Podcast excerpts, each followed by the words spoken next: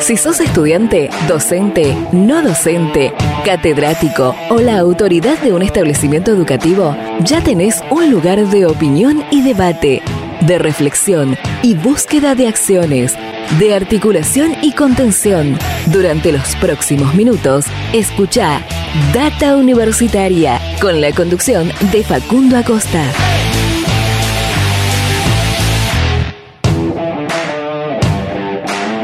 Hola, hola, ¿qué tal? ¿Cómo les va? Bienvenidos y bienvenidas una vez más a este programa de universidades verdaderamente federal, independiente y objetivo, dedicado a toda la comunidad que le da vida a las universidades. Estamos comenzando un nuevo programa de Data Universitaria Radio, el programa número 17 del año 2022 de esta nuestra tercera temporada con este ciclo radial. Mi nombre es Facundo y junto a todo el equipo los vamos a estar acompañando, contándoles eh, noticias, información sobre educación, ciencia, tecnología, desarrollo, extensión, vinculación de la sociedad, de la política, investigaciones y de mucho, mucho más. A lo largo de toda esta hora de radio que tenemos y que por supuesto siempre Agradecemos a las radios, a las emisoras que comparten durante la semana este ciclo radial en todo el interior de la República Argentina y de esa manera nos permiten llegar a toda la comunidad universitaria y ser realmente federales y realmente federales también porque quienes participan de este programa, quienes también hacen este programa, además del equipo interno que tenemos en Data Universitaria, también las voces que se escuchan en este programa están distribuidas en diferentes eh, partes, en diferentes puntos de, de nuestro país. Eh, como venimos haciendo. Por ahí tenemos comunicaciones con eh, docentes, con autoridades de, universidades del norte, del centro, del sur. Eh, y, bueno, eso nos hace un programa realmente federal. Como les decía, el décimo séptimo programa del año 2022, un programa que vamos a tener eh, muchísimos temas diferentes, como venimos teniendo y como solemos traer en esta, en esta horita de radio que compartimos con todas y todos ustedes en esta, en esta emisora. Eh, hoy vamos a estar hablando del deporte universitario. Volvemos a hablar del deporte universitario porque recientemente, ya te voy a estar contando unos datos más, se lanzó la edición 2022 de los JUAR, de los Juegos Universitarios Argentinos. En un rato hablamos con el presidente de FEDUA, de la Federación del Deporte Universitario Argentino, Emiliano Ojea.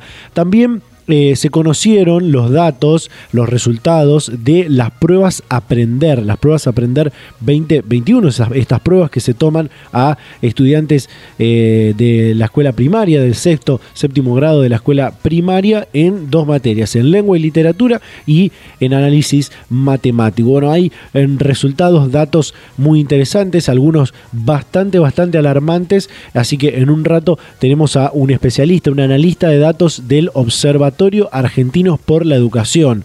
El Observatorio Argentinos por la Educación que siempre hace un trabajo eh, muy crítico, muy prudente, muy eh, claro sobre todos estos eh, datos que analizan eh, sobre la, educación en, nuestro país eh, y es muy importante poder charlar con ellos y compartirlos en este programa. También vamos a estar hablando de, eh, de cursos de oficios, de formación profesional, algo que también se lanzó una, una, plataforma para conocer la oferta a nivel nacional de todas las universidades públicas, de todas las universidades estatales y vamos a estar conociendo el programa de formación y capacitación laboral y profesional de uno universidad en particular, en este caso de la Universidad del Litoral. En un rato estamos compartiendo esta información.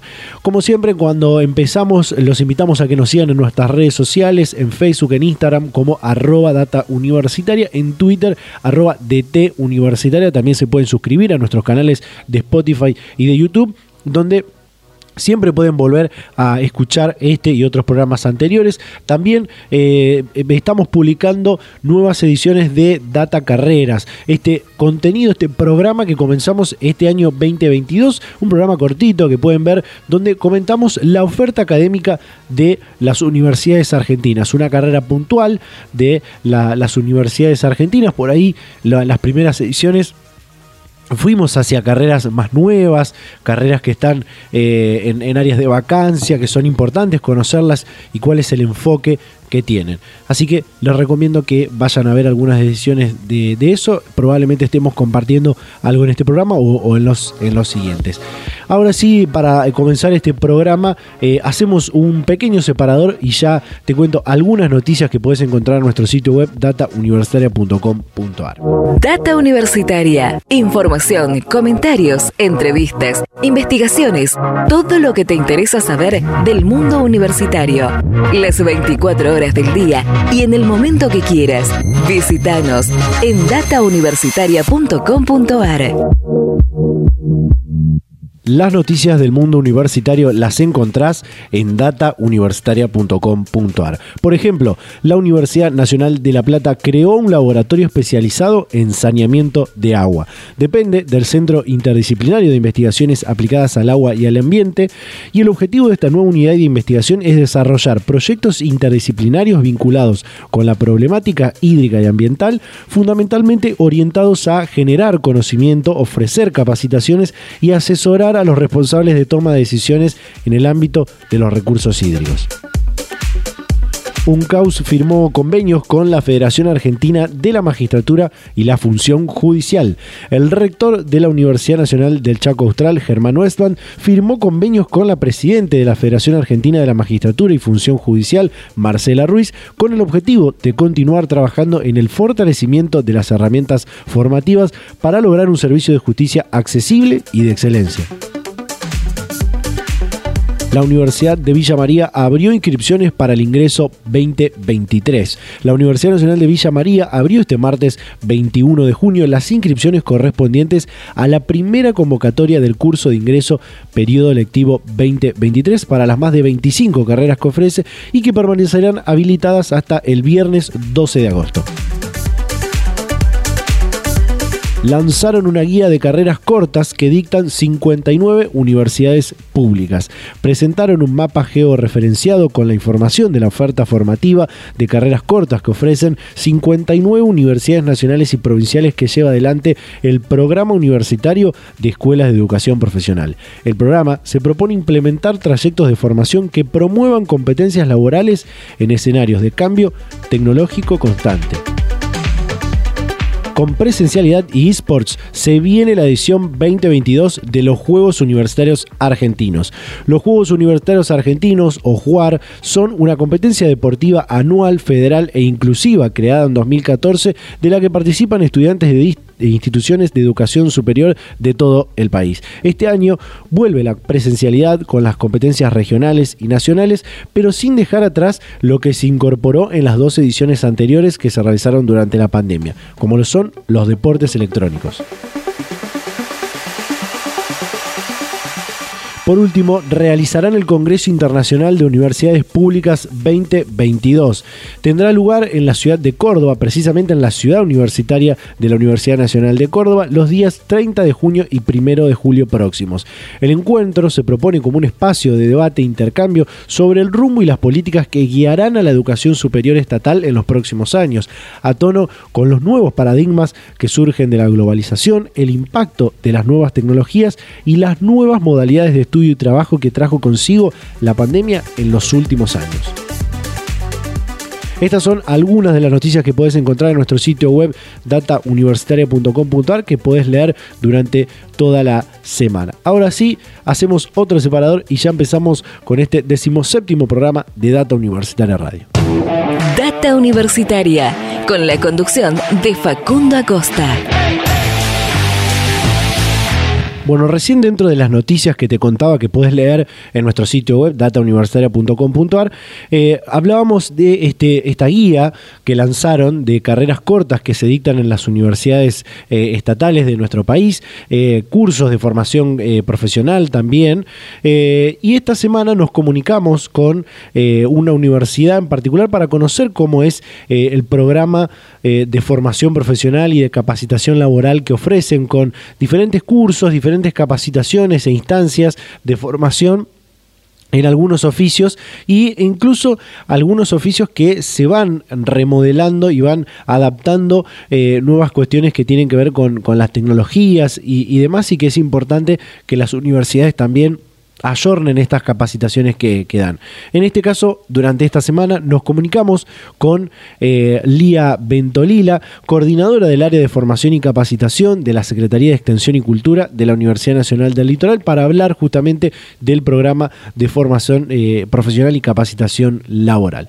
Compartimos. Bueno, está en contacto con Data Universitaria, la eh, encargada del área de formación y capacitación de la Secretaría de Extensión y Cultura de la Universidad Nacional del Litoral, Lía Bentolila. Lía, ¿qué tal? ¿Cómo estás? ¿Qué tal? Buenas tardes. ¿Cómo estás, Facundo? Un gusto, un gusto charlar con usted. Bueno, como decía, vamos a estar hablando de eh, esto que tiene que ver con el, programa de formación y capacitación laboral que, tiene eh, y propone la Universidad Nacional del Litoral eh, y que hace poco lanzaron lo, que es la, esta, una nueva edición, ¿no? Que va a comenzar en los próximos meses. Exactamente, estuvimos haciendo inscripciones eh, lo que fue el día de ayer y antes de ayer, eh, que realmente estamos procesando todas las inscripciones porque por un lado nos vimos este, eh, muy, muy contentos ante la buena recepción. tuvimos alrededor de 800 eh, preinscripciones y tenemos este, para ofrecer en lo que es materia de cursos cuatrimestrales, que, vamos a comenzar el primero de agosto.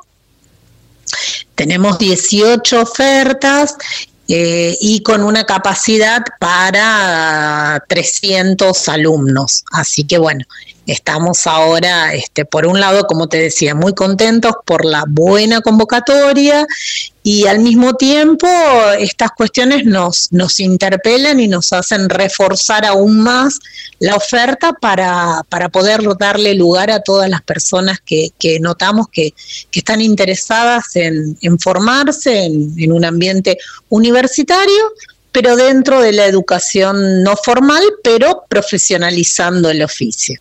Bien. Eh, Hoy uno de los desafíos que, tiene la, educación universitaria y la educación no universitaria, e incluso lo marcan las autoridades nacionales, las autoridades superiores de educación, eh, autoridades de las universidades, es formar en oficio, formar en, en cuestiones de, trabajo, en, carreras cortas, en cursos que den eh, rápida salida laboral, para algunos desafíos que tiene la sociedad en este, en este mundo que eh, post pandemia podríamos decir, por más que no me guste mucho esas palabras. y esto es, esto es importante lo que hace la, Universidad Nacional del Litoral eh, y me gustaría preguntarle eh, si es algo, eh, no es algo nuevo, sabemos que no es algo nuevo, pero ¿cuándo comenzó esta, esta idea de, dar cursos, capacitaciones en, formación profesional y demás?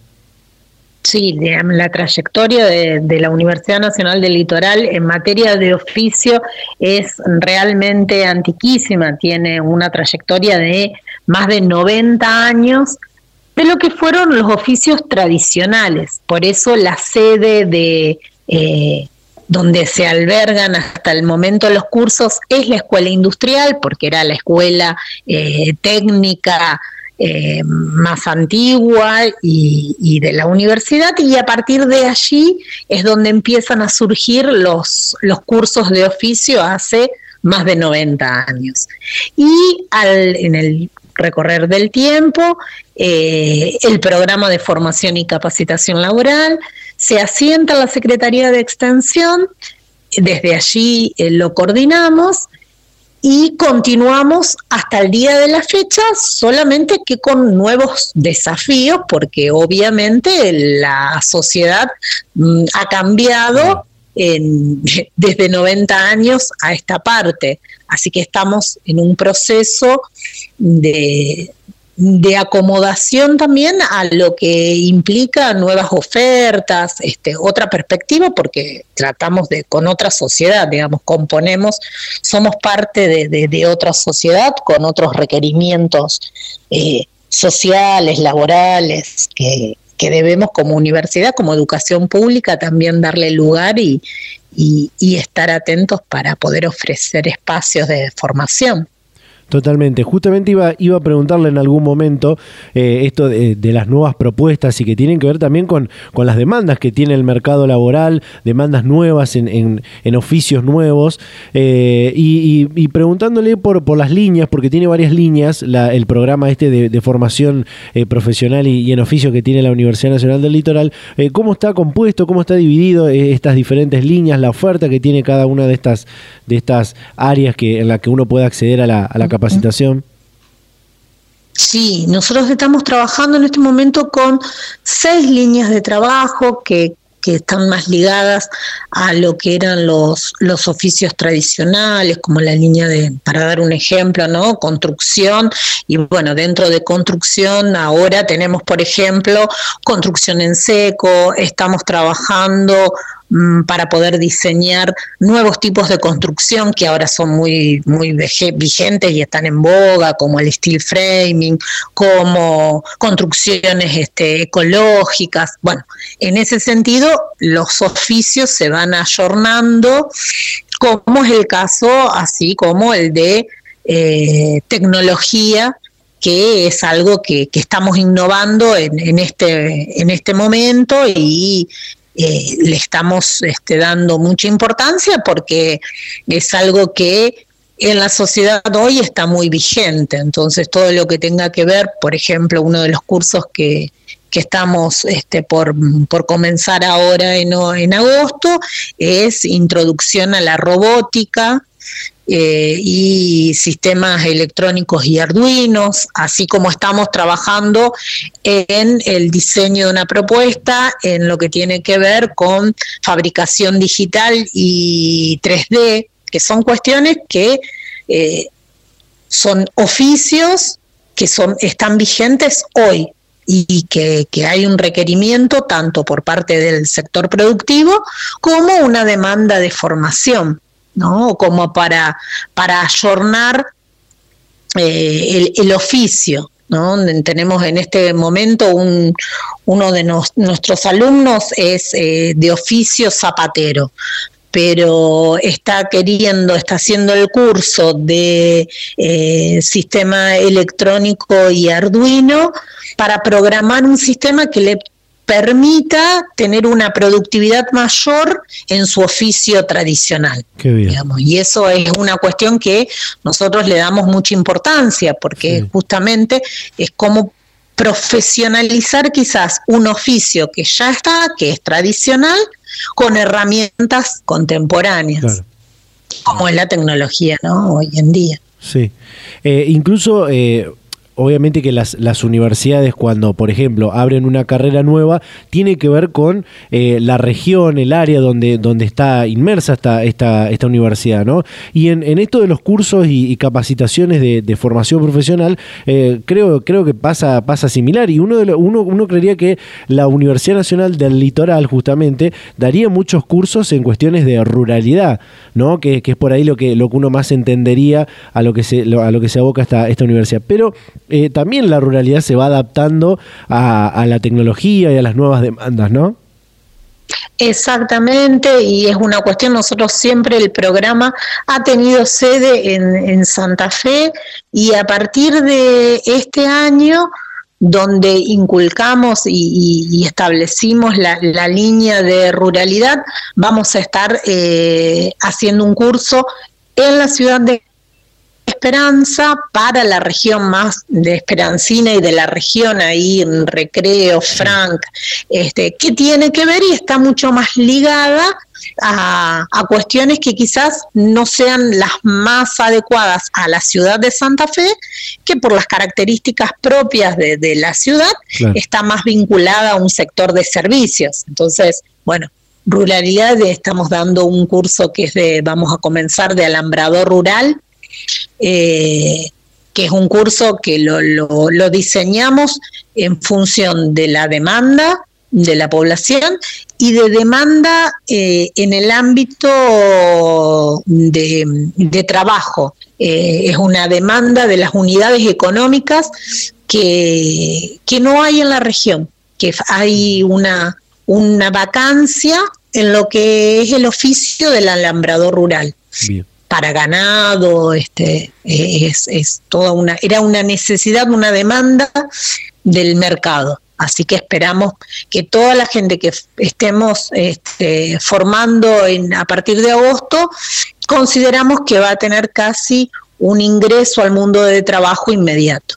Qué bueno, qué bueno. Eh, Lía, para, para ir cerrando, eh, este, este, este programa de, que, tiene la, Universidad Nacional del Litoral, el programa de formación y capacitación laboral, está también eh, inmerso en una política que lleva adelante el Ministerio de Educación de la Nación a través de, por supuesto, la Secretaría de Políticas Universitarias, en lo que es el programa universitario de escuelas de educación profesional y para la cual están desarrollando o, ya empezaron a, desarrollar el, el proyecto de una escuela universitaria de Educación Profesional en la Universidad Nacional de, del Litoral, ¿no? ¿Es así? ¿Está al tanto de, esto? ¿Qué, ¿Qué otros detalles nos puede dar? Sí, exactamente, por suerte, y, hemos, eso es un, un, gran este, aliciente que tenemos. Eh, participamos y hemos obtenido este, favorablemente un proyecto, la aprobación del proyecto de, al cual vos hacías mención, de escuelas de educación profesional, un proyecto de la Secretaría de Políticas Universitarias, el cual estamos desarrollando y fortaleciendo eh, todos estos cursos, digamos. Eh, todo lo que sea eh, fortalecimiento de equipamiento y de, nuevas propuestas, la estamos llevando adelante también gracias al apoyo de la Secretaría de Políticas Universitarias a través del proyecto que, hemos propuesto y que mm, nos han aprobado. Así que trabajando mancomunadamente conjuntamente con otras universidades que también este, están en la misma línea de lo que tiene que ver con la educación profesionalizante, no solamente con la,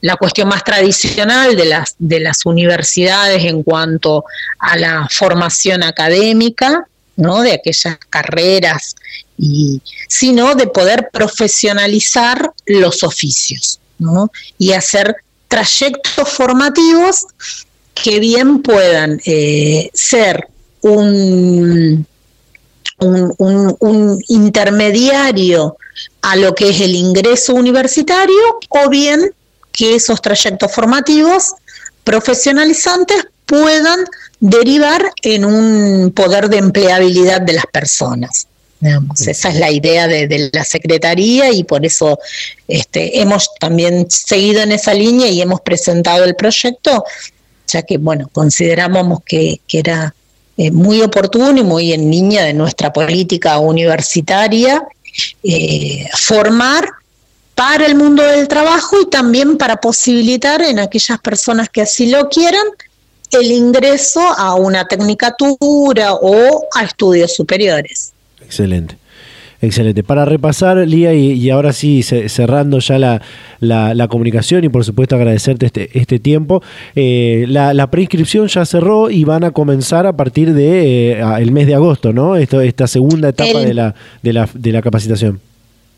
Exactamente. El primero de agosto estamos comenzando con 300 eh, alumnos, además de los que ya están de dos cursos anuales que, que esos continúan estudiando, así que estamos con, con el programa y esta escuela este, en marcha con estos alumnos, así que les vamos a estar dando la bienvenida el primero de agosto a todos ellos. Excelente, excelente. Lía Bentolila, coordinadora del área de formación y capacitación de la Secretaría de Extensión y Cultura de la Universidad Nacional del Litoral, hablando con Data Universitaria sobre el programa justamente de formación y capacitación laboral. Lía, te agradezco muchísimo el tiempo y la predisposición para charlar con nosotros. Muchísimas gracias a ustedes. Hasta luego, hasta la próxima. Hasta luego. Data Universitaria. Información, comentarios, entrevistas, investigaciones, todo lo que te interesa saber del mundo universitario. Las 24 horas del día y en el momento que quieras. Visítanos en datauniversitaria.com.ar. Y de esta manera cerramos este primer bloque del programa. Ahí escuchábamos y compartíamos esta comunicación que realizamos durante la semana con la coordinadora del área de formación y capacitación eh, de la Secretaría de Extensión de la Universidad Nacional del Litoral, Lía Ventolila, sobre el programa de formación profesional y capacitación laboral y eh, estas, estas líneas donde se dictan diferentes eh, cursos, diferentes capacitaciones con, con diferentes temáticas, ¿no? Y cómo también esas temáticas se van adaptando a lo que decía antes de las nuevas demandas laborales y demás, algunas de ellas que prevén desde, este, desde este programa de la Universidad Nacional del Litoral que eh, van a tener rápida salida laboral. Nos quedan varias cosas por compartir, nos queda lo de las pruebas a aprender que vamos a estar eh, charlando en un ratito, nos queda lo del deporte universitario, así que hacemos un en pequeño corte y ya volvemos con más Data Universitaria Radio.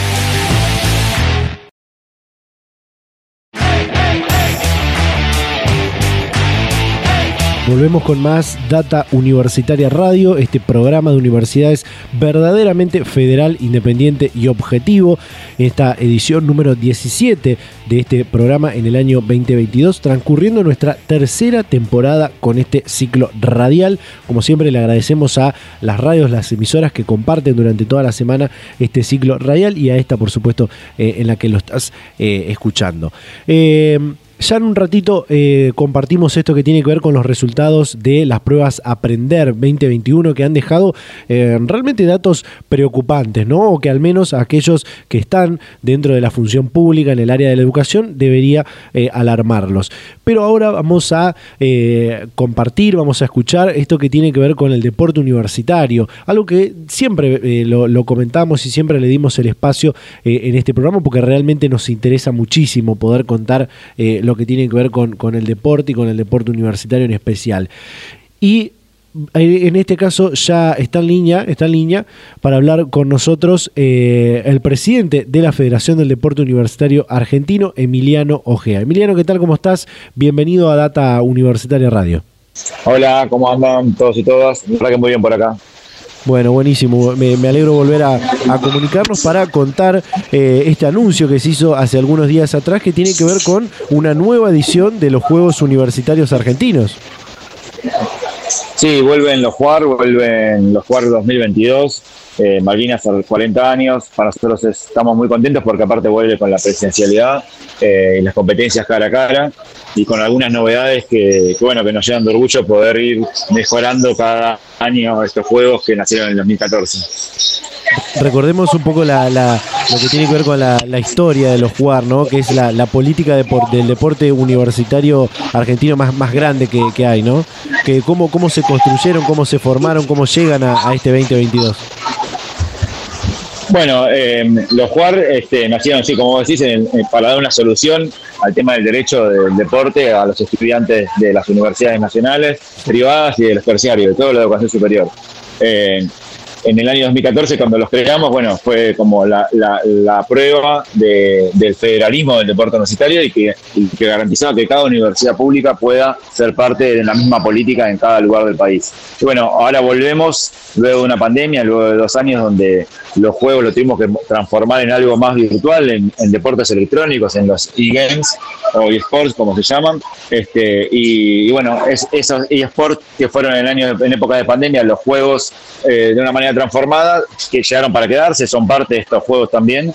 Y también lo que estamos eh, cambiando, a diferencia de otros juegos y de otros años, es que todas las disciplinas van a tener masculino y femenino y algunas disciplinas van a ser mixtas, que antes no lo teníamos. Antes no teníamos, por ejemplo, el hockey masculino, no teníamos el rugby femenino, eh, no teníamos el básquet femenino. Todos esos deportes se van a desarrollar y van a competir para llegar a una gran instancia final en las nueve regionales que, que, incluyen a cada provincia, a cada universidad de, nuestra Argentina. Eh, ya te voy a preguntar por bien por el, calendario, ¿no? Cómo, cómo se dividen en, regiones y, demás, pero me interesó esta, esta novedad que va a tener, eh, que van a tener estos, estos juegos, eh, que tiene que ver con esto que marcás de que todas van a tener paridad de género, o, mejor dicho, va a haber tanto deportes masculinos como deportes femeninos. Algo que es una, un reclamo de la, de la sociedad en general, pero fundamentalmente de las juventudes, que son las que, las que conforman las universidades argentinas, ¿no? Sí, totalmente. Nuestra juventud ya viene con, el tema de la paridad de género incorporado, involucrado. eh, nosotros de la federación lo venimos promoviendo, eh, no solamente en nuestras competencias, sino también en la conformación de nuestra comisión directiva. En la última elección ampliamos la cantidad de participantes y tenemos una paridad de género entre varones y mujeres. Y, y bueno, los juegos son financiados, apoyados y organizados por el Ministerio de Educación de la Nación que transmite permanentemente una política pública y una, y una bajada política con respecto a eh, fortalecer la paridad de género en cada actividad, en cada hecho, en cada programa que, se va organizando. Así que no puede ser de otra manera, creemos que no hay discusión sobre esto y, no solamente logrando en esto en, en términos de organizativos estructurales, sino que cuando alguien viene a los juegos y, se presenta con su DNI, se respeta su identidad de género, eso pasó siempre, pero lo vamos a fortalecer y lo vamos a defender en una discusión que está tan en boga, ¿no? También. Sí. Eh, y otra, otra de las novedades que, vos marcabas, que fue quizá la, la, norma eh, durante 2020 y 2021, que fue lo que permitió, mejor dicho, eh, realizarlo, los jugar, que no se pierdan los jugar durante 2020 y 2021, la, etapa más crítica, podríamos decir, de la, de la pandemia, son los deportes electrónicos, los esports, que también permiten que muchos jóvenes que por ahí no, no, no acceden o no se, no se sienten incluidos en los deportes tradicionales, tienen una forma de, hacer comunidad, de competir eh, y, representar, eh, en este caso, a, su universidad, ¿no? Sí, la, realidad es que la, realidad misma nos llevó a, hacer eso y, también la realidad misma sin pandemia, ¿no? porque había miles de jóvenes que ya estaban participando y compitiendo de manera virtual eh, en los deportes electrónicos. Eh, y bueno, poder hacerlo en conjunto con el Ministerio de Educación, como hicimos los JUAR, eh, nos hizo ver que había un mundo también dentro de las universidades, que las universidades podían llegarle a otros tipos de jóvenes que por ahí no le llegaban a través del deporte más tradicional. Y hoy este, ya hay universidades que tienen sus equipos, sus competencias, que participan en ligas y que bueno, van a poder ser parte de, los jugar también y convivir y, estar al lado de otros deportistas que, y bueno, es lo más lindo que tiene estos juegos, que es el encuentro, los valores que se dan, la, convivencia, la alegría, el sentido de pertenencia, el acompañamiento institucional. Eh, son un montón de cuestiones que nosotros eh, por ahí a veces lo reducimos a la foto de la competencia, al resultado, pero que suceden adentro del deporte universitario y que fortalecen al sistema universitario, porque cada pibe, cada pibe que está dentro del sistema universitario compitiendo en cualquiera de estos deportes que estamos nombrando, no deja de estudiar nunca y seguramente termine su carrera.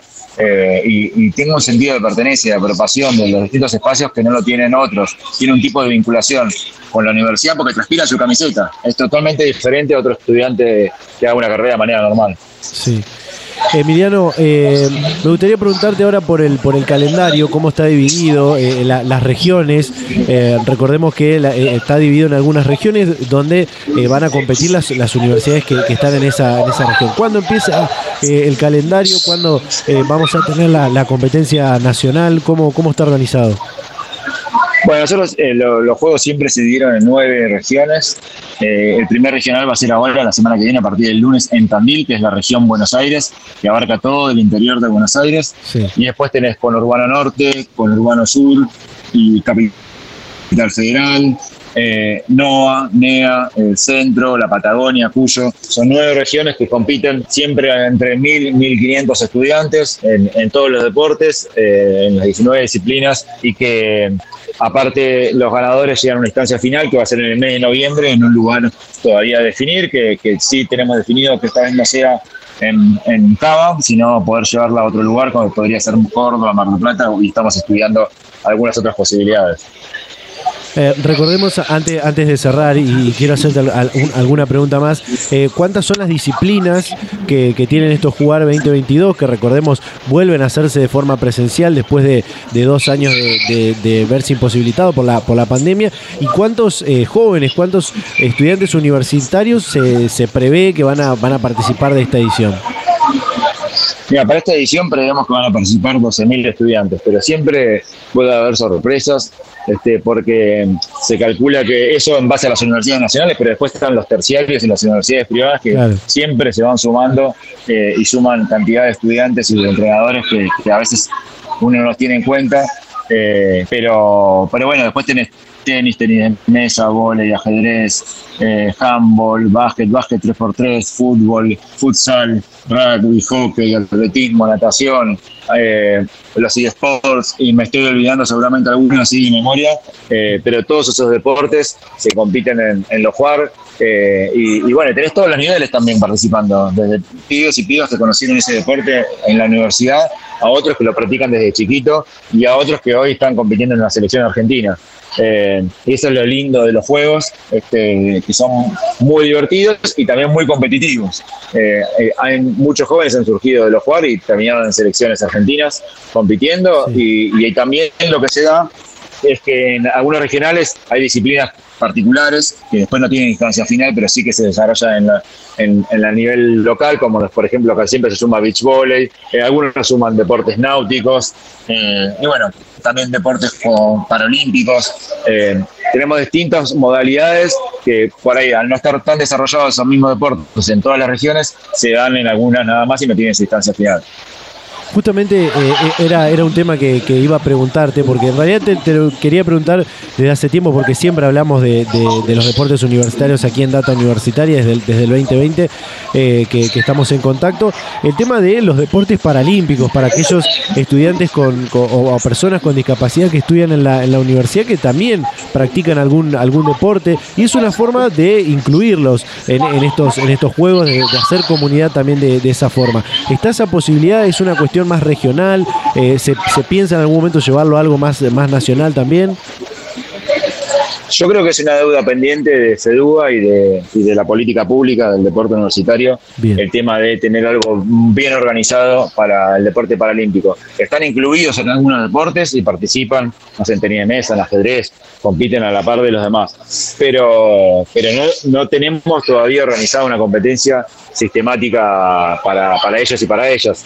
Eh, a veces este, nos amparamos en la realidad de que la diversidad de discapacidades que hay en, para las competencias no nos permite unificar por ahí un, un sistema en cada regional que, se, que nuclee y que nos permita llegar a una final, pero la, la verdad es que bueno, nos debemos un trabajo junto a las federaciones que venimos hablando y que tenemos ganas de hacerlo con, las federaciones deportivas paralímpicas para poder establecerlo y, poder organizarlo. Brasil los tiene, por ejemplo, y yo fui a verlos a San Pablo eh, y la verdad que bueno, está, están bárbaros y nosotros tenemos que tenerlo, creo que es un paso eh, que en algún momento y en breve eh, lo vamos a hacer.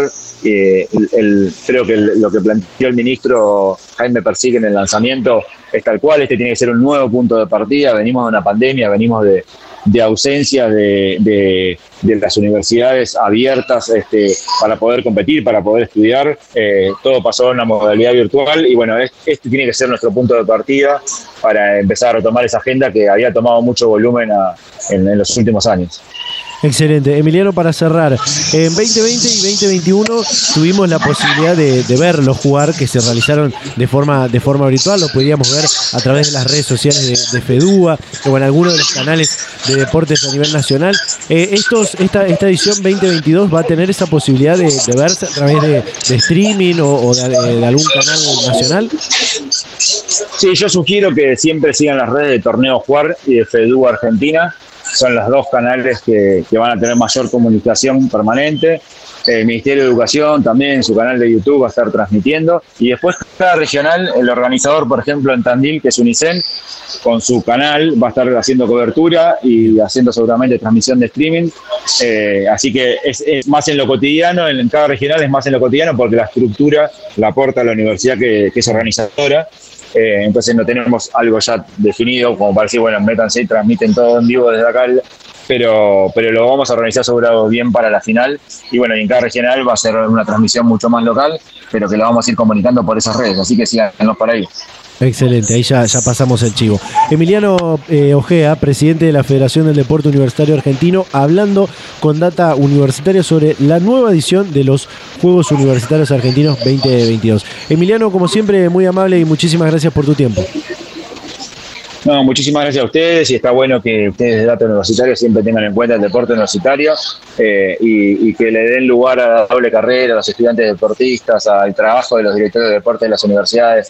Somos miles los que empujamos para, para generar una sociedad distinta con los valores del deporte y la educación y bueno, eh, que ustedes lo puedan comunicar es una apuesta en valor, así que muchísimas gracias. Nuevamente muchas gracias y seguimos en contacto. Hasta la próxima. Un abrazo. Data Universitaria, con la conducción de Facundo Acosta. Y con esto cerramos este segundo bloque del programa. Es importantísimo siempre hablar del deporte universitario, eh, o por supuesto una actividad que, genera comunidad, que hace muy bien a, los estudiantes eh, y sobre todo poder representar eh, a, nuestra universidad en este caso. Y, y, bueno, eso es muy interesante darle el espacio y sobre todo lo más, lo más importante es poder volver a la presencialidad, volver a encontrarnos eh, o, a encontrarse aquellos que, practican y que van a competir en estos Jugar 2022. Cerramos este programa, en el próximo bloque compartimos los resultados de las pruebas Aprender 2021 con un analista del Observatorio Argentinos por la Educación. Hacemos un corte y ya volvemos con más Data Universitaria Radio.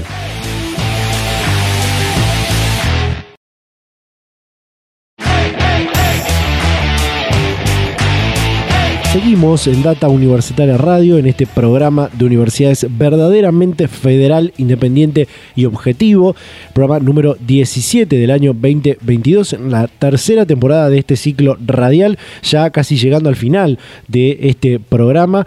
Eh, pero no sin antes compartir esto que anunciamos durante todo el programa. Eh, hace algunos días se conocieron los resultados de las pruebas Aprender 2021 y para eso está para hablar con nosotros Martín Nistal, analista de datos del Observatorio Argentinos por la Educación. Martín, ¿qué tal? ¿Cómo estás? Bienvenido a Data Universitaria Radio.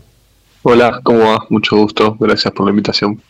Bueno, hace poco se publicaron un informe sobre eh, los datos, eh, los resultados de las pruebas Aprender 2021. Eh, para empezar, con estos datos se vio que disminuye el porcentaje promedio en comparación con otras ediciones, ¿no? Exactamente, vemos una fuerte caída en lengua.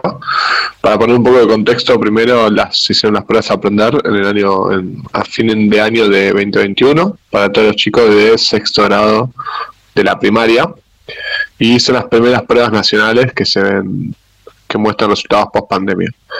Eh, si había algunas algunas provincias que habían mostrado resultados post pandemia, eh, como Córdoba, Cava, Misiones, eh, Mendoza, pero todavía no teníamos nada eh, a nivel país que captura mejor la situación global del país.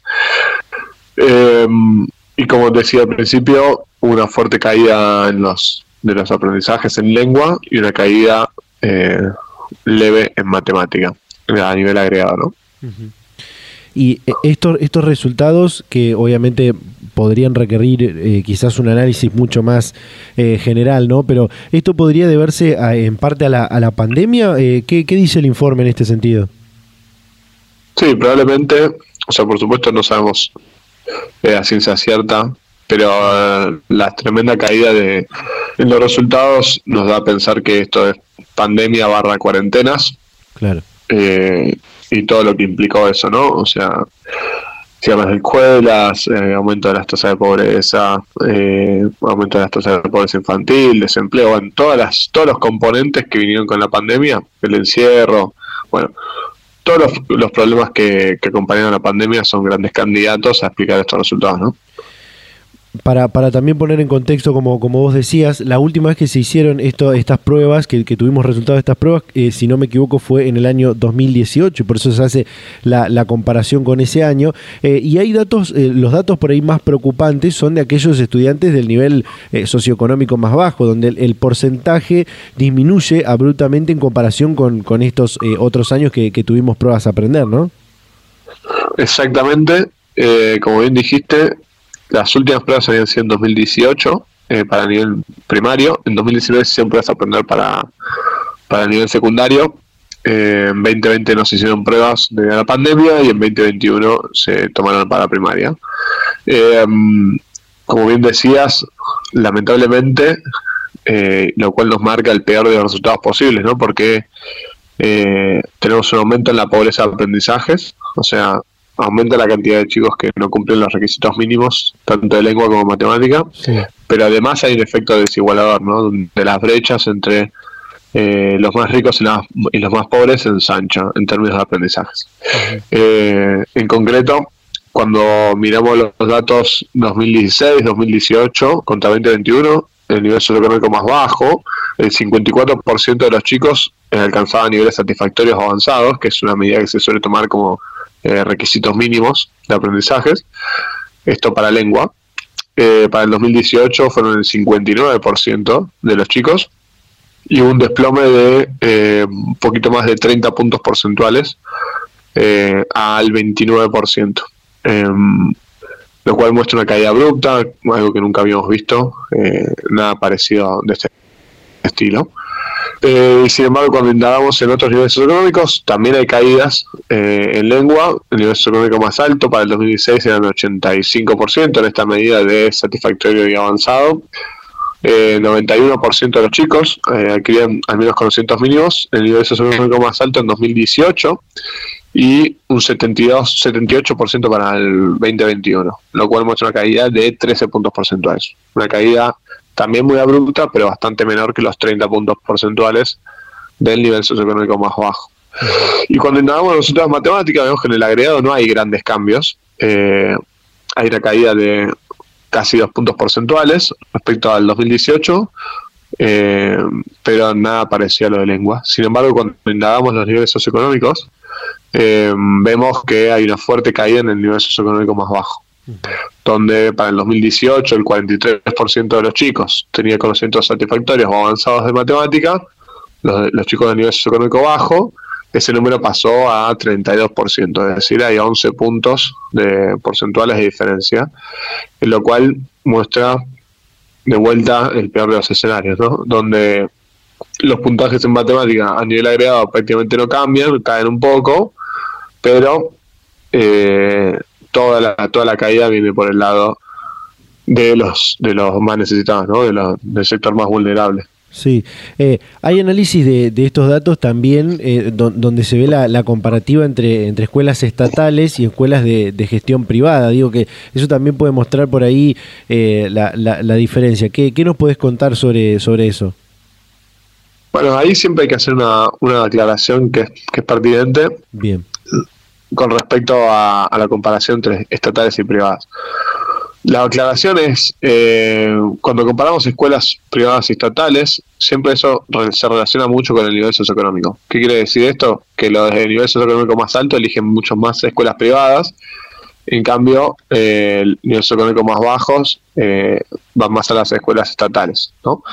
entonces, es difícil distinguir cuando hacemos las comparaciones, cuánto estos efectos vienen por ir a la escuela estatal o privada y cuánto estos efectos vienen por el nivel socioeconómico, que sabemos que es uno de los grandes determinantes de los resultados educativos. Entonces, dicho esta aclaración, cuando vemos eh, los resultados de estatal, para todos los años siempre fueron menores eh, que para el sector privado, tanto en lengua como en matemática, pero vemos eh, y también relacionado con el nivel socioeconómico, vemos que la caída más abrupta se vio en el sector estatal, donde el 69% de los chicos en 2018 alcanzaban eh, los requerimientos mínimos de lengua, em, ese número cayó a 49%, lo cual nos muestra una caída de 20 puntos porcentuales, una caída muy grande de vuelta. En cambio, en el sector privado, eh, el 91% de los chicos alcanzaba alcanzaba los resultados mínimos de lengua en el sector privado. Siempre hablamos para lengua, para los chicos de primaria de sexto grado. Y una caída a 77 puntos, eh, 77% de los chicos. Es decir, ahí vemos una caída más o menos de 14 puntos porcentuales, lo cual también es una caída muy abrupta. Eh, menor que la, la, del sector estatal. Entonces, de vuelta a la historia, siempre la misma, ¿no? Los más, los más necesitados salieron más golpeados, eh, se ensanchan las brechas de, aprendizaje entre los más ricos y los más pobres. Además, todos los chicos, tanto en lengua como en matemática, todo les fue peor. En lengua, eh, los resultados son mucho más eh, tremendos. Martín, para, para ir cerrando, ¿hay eh, diferenciación entre provincias? Digo, en estos resultados que, se publicaron a nivel nacional, ¿hay alguna provincia donde los estudiantes tengan mejores resultados en comparación con otras? Bueno, lamentablemente todavía no tenemos resultados a nivel provincial, ¿no? Eh, esto sería bueno que se vayan publicando. Sí. no sabemos la razón, seguramente estarán consolidando resultados, no lo sabemos pero sí sería bueno tener eh, resultados a nivel provincial, tener los microdatos que nos permitan entender, hacer algunos cruces más ricos de esta situación. Eh, lamentablemente todavía no tenemos nada. Martín, ahora, sí por último, ¿qué otros datos tiene este informe que no, que no hemos abordado. Eh, me decías que por ahí la, caída más, más fuerte está en, la materia lengua, que es una lengua y literatura, que es una de las que más eh, se ha evaluado. Por ahí matemática no, no tiene tanta caída, si bien en, el nivel socioeconómico más bajo sí se ve la, caída más, más abrupta. Eh, pero ¿qué otro dato no, no hemos abordado y que son de relevancia que para, para que los gobiernos, que son quienes llevan adelante estas pruebas, puedan generar políticas que atiendan a, en principio, mejorar estos resultados? ¿No? Bueno, creo que algo que no discutimos es eh, si estos resultados deberían mejorar de acá en adelante. Lamentablemente creemos que no, eh, al menos no en el corto plazo, ¿no? Porque acá a los chicos que estamos que, evaluaron estaban en quinto grado cuando empezó la pandemia en 2020, se los evaluó en sexto grado. Eh, sin embargo, los chicos que estaban en primero y segundo grado son los chicos que esperamos, esperemos que estemos equivocados, pero pero creemos que van a ser los más afectados por la pandemia porque son los años donde más se aprende a sumar, restar, donde se aprende a escribir, leer, etcétera. Entonces, bueno, los chicos que viven la pandemia en esos años probablemente sean los más afectados. Eh, de vuelta, ojalá estemos equivocados, pero eh, si no hacemos políticas para remediar esto, los resultados podrían ir empeorando año tras año. Eh, veremos cómo, cómo, cómo avanza la historia es bueno tener estos resultados para sexto grado, quizás hubiese sido bueno tener algunos resultados para los distintos grados, ¿no? Pero, pero bueno, creo que ese es un dato a tener en cuenta, ¿no? De, no nos podemos dormir, no podemos decir esto fue la pandemia, de acá en adelante salimos. Eh, de vuelta, ojalá estemos equivocados, pero eh, creemos que eso es un potencial camino.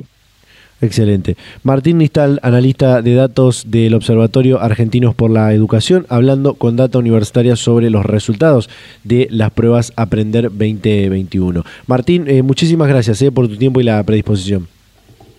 No, gracias a vos y que tengas un buen día. Hasta luego. Hasta luego. Data Universitaria. Información, comentarios, entrevistas, investigaciones. Todo lo que te interesa saber del mundo universitario. Las 24 horas del día y en el momento que quieras. Visítanos en datauniversitaria.com.ar. Y ahora sí llegamos al final de este programa de Data Universitaria Radio, de este decimoséptimo programa del año 2022, de nuestra tercera temporada, eh, con mucha información que hemos compartido a lo largo de esta horita de radio que tenemos haciéndoles compañía. Eh, al principio hablábamos de, eh, compartíamos, mejor dicho, esta comunicación con la coordinadora del área de capacitación y formación de la Secretaría de Extensión de la Universidad Nacional del Litoral, Lía Ventolila sobre bueno, la, oferta del el programa de formación eh, eh, profesional y capacitación laboral que tiene esta universidad. También escuchábamos a Emiliano Ojea, presidente de la Federación del Deporte Universitario Argentino, con las novedades sobre la nueva edición 2022 de los Juegos Universitarios Argentinos, los JUAR, eh, que no solamente van a recuperar la presencialidad en, todas sus actividades, en la instancia regional, en la instancia nacional, sino que también van a mantener esto que se implementó durante las últimas dos ediciones que, tuvieron lugar durante la pandemia, como son los deportes electrónicos. Y recién escuchábamos a Martín Nistal, eh, analista de datos del Observatorio de Argentinos por la Educación, con los resultados de las pruebas Aprender 2021, que realmente han dejado eh, datos alarmantes, preocupantes sobre todo en lo que es el nivel socioeconómico más bajo, que por ahí es al que más eh, hay que darle importancia eh, y, hay que generar políticas públicas para que se revierta esta situación. Obviamente que esto va a llevar muchísimo tiempo. Como decía eh, Martín, por ahí esto es eh, chicos de sexto, séptimo, eh, chicos y chicas de sexto, séptimo grado que han tenido que transcurrir esa, esa etapa durante los años más críticos de la pandemia, ¿no? 2020 y 2021. Pero imagínense aquellos que comenzaron la escuela primaria en 2020 y 2021 eh, eh, es muy difícil, va a ser muy difícil seguramente evaluar con este, este mismo sistema de, las pruebas aprender a, esos, a esos jóvenes, a esos niños, a esas niñas en, pocos, en pocos años más. Y también ni hablar de quienes ingresan luego a la... A la porque estos que, que se ven en estos resultados ingresan luego a la universidad, pasan a la, a la secundaria después de la secundaria eh, a, la, a, la, universidad. Imagínense, ¿no? Así que es importante que estas pruebas aprender no solamente sirvan para mostrar que se hacen este tipo de pruebas, sino que realmente se, se haga lo que se tiene que hacer con estas pruebas, que es generar políticas públicas para que más chicos eh, pasen por la educación eh, primaria, por la educación secundaria con buenos resultados, que puedan continuar en la educación universitaria, en la educación superior y que puedan tener una, una vida digna si quieren, con eh, una, una buena inserción laboral siendo profesionales o con algún eh, curso, alguna capacitación en formación profesional que también brindan nuestras universidades argentinas. De esta manera cerramos este programa. Como siempre, agradecerles a todas las radios, a todas las emisoras que comparten durante toda la semana este ciclo radial. Invitarlos a que nos sigan en nuestras redes sociales, en Facebook, en Instagram, como arroba data universitaria, en Twitter, arroba DT universitaria. Leernos durante toda la semana en www.datauniversitaria.com.ar. Nos reencontramos la semana que viene. Por supuesto que sí, a esta misma hora y en este mismo dial. Chau, chau.